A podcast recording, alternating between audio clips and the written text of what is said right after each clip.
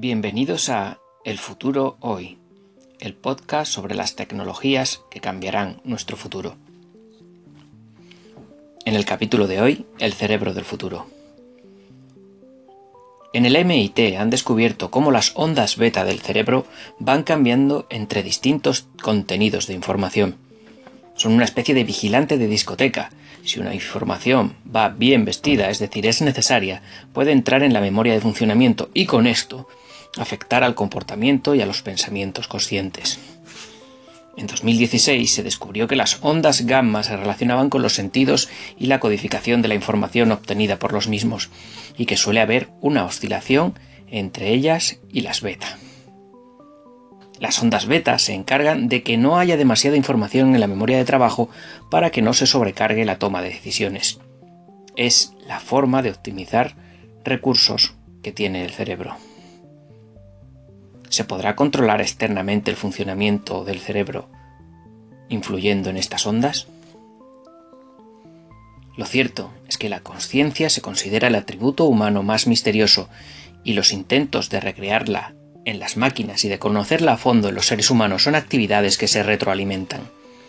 Existen dos tendencias en las inteligencias artificiales, la que pretende que desarrolle su propia forma de funcionamiento y su propia estructura, y la que busca replicar al cerebro humano con sus contras, pero sobre todo con sus pros.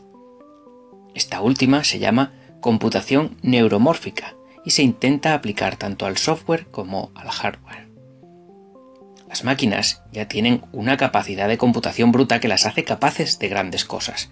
El reto es darle sentido común, para que puedan funcionar de forma independiente sin órdenes minuciosas. Seguro que en unos años una máquina, por pura fuerza bruta, sería capaz de estudiar las mil mejores películas de la historia y crear una propia que esté entre ellas. Pero, sin conciencia, el resultado sería para ellas eso, un resultado. No apreciaría su emotividad o su belleza, no estaría orgullosa de su creación. Una máquina no sería capaz de enamorarse aunque supiera todos los detalles teóricos del amor. La computación generalista tiene todavía la misma estructura hoy que en sus inicios hace 70 años. La arquitectura von Neumann y la tecnología CMOS.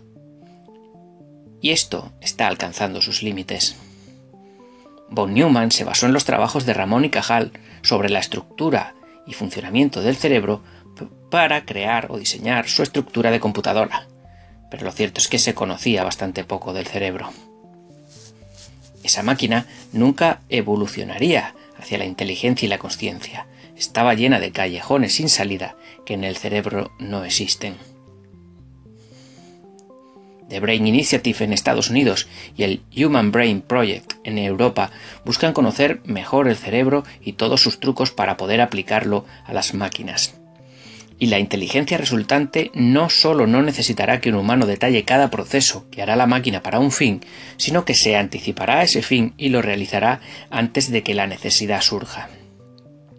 Hoy, cuando llamamos a un servicio automatizado, tenemos que seguir el patrón establecido para la máquina. Si quiere borrar el mensaje, pulse 3. En el futuro le diremos a nuestro asistente virtual que pida una pizza y este, conocedor de nuestros datos médicos, la pedirá sin lactosa porque somos alérgicos. Las máquinas no pueden hacer eso hoy de forma autónoma y no es cuestión de potencia. Los mejores procesadores existentes son ya 10 veces más rápidos que las neuronas y se pueden crear clústeres tan densos como el propio cerebro, pero esa no es la clave. La eficiencia del cerebro está en la organización neuronal y en los algoritmos que usa. En el cerebro existe una cantidad masiva de redes paralelas y todas se compensan entre sí. Existen cientos de tipos de neuronas con funciones específicas. Y lo más interesante, el cerebro es capaz, capaz de participar en inteligencias colectivas con complejas jerarquías. Hemos creado sociedad y evolución de este modo. También hemos creado guerras y destrucción. Las máquinas están muy lejos de funcionar así, pero la pregunta es, ¿queremos que funcionen así? Que tengáis un buen día, futuribles.